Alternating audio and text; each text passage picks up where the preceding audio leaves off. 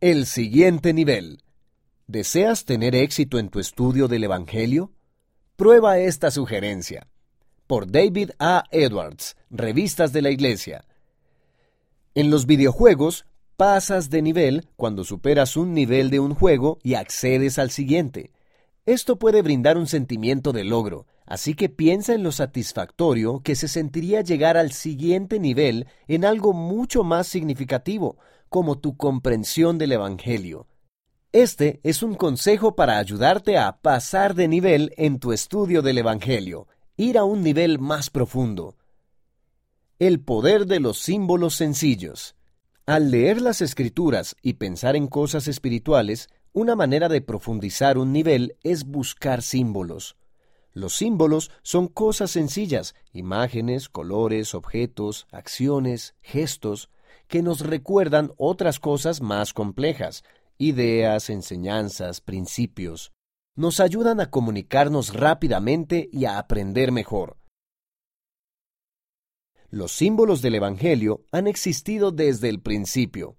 El Señor le dijo a Adán, Todas las cosas tienen su semejanza y se han creado y hecho todas las cosas para que den testimonio de mí.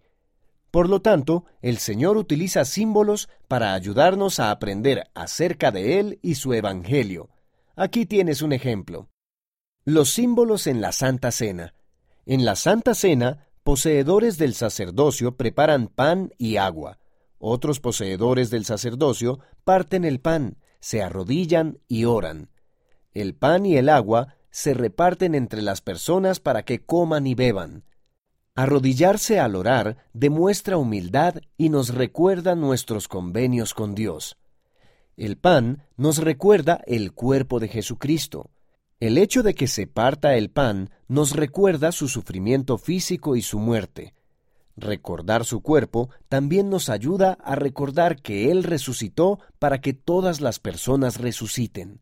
El agua nos recuerda la sangre que Jesucristo derramó por nosotros cuando padeció por nuestros pecados.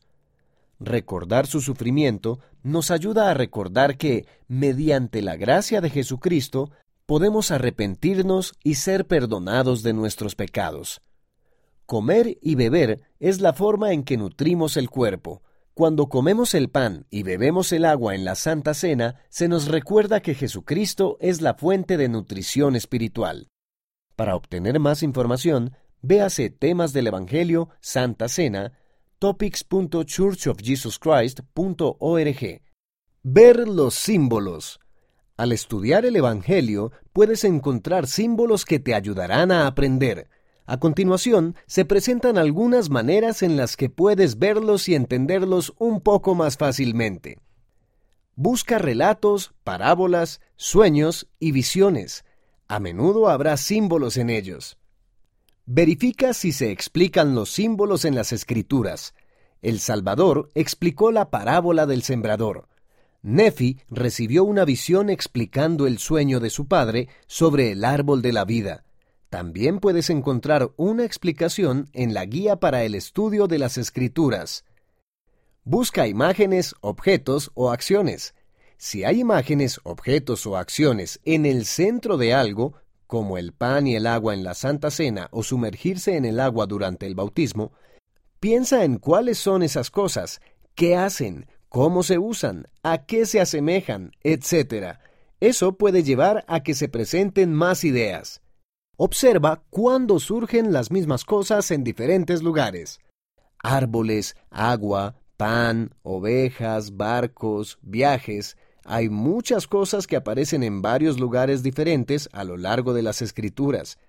Toma nota de ellas y tal vez encuentres más conexiones. Esto es solo el comienzo. Al avanzar a un nivel más profundo, quizás empieces a sentir que estás pasando de nivel en tu estudio del Evangelio. Claro que el aprendizaje más importante vendrá por medio del Espíritu Santo, quien te guiará y testificará a medida que dediques tiempo y esfuerzo a las cosas espirituales.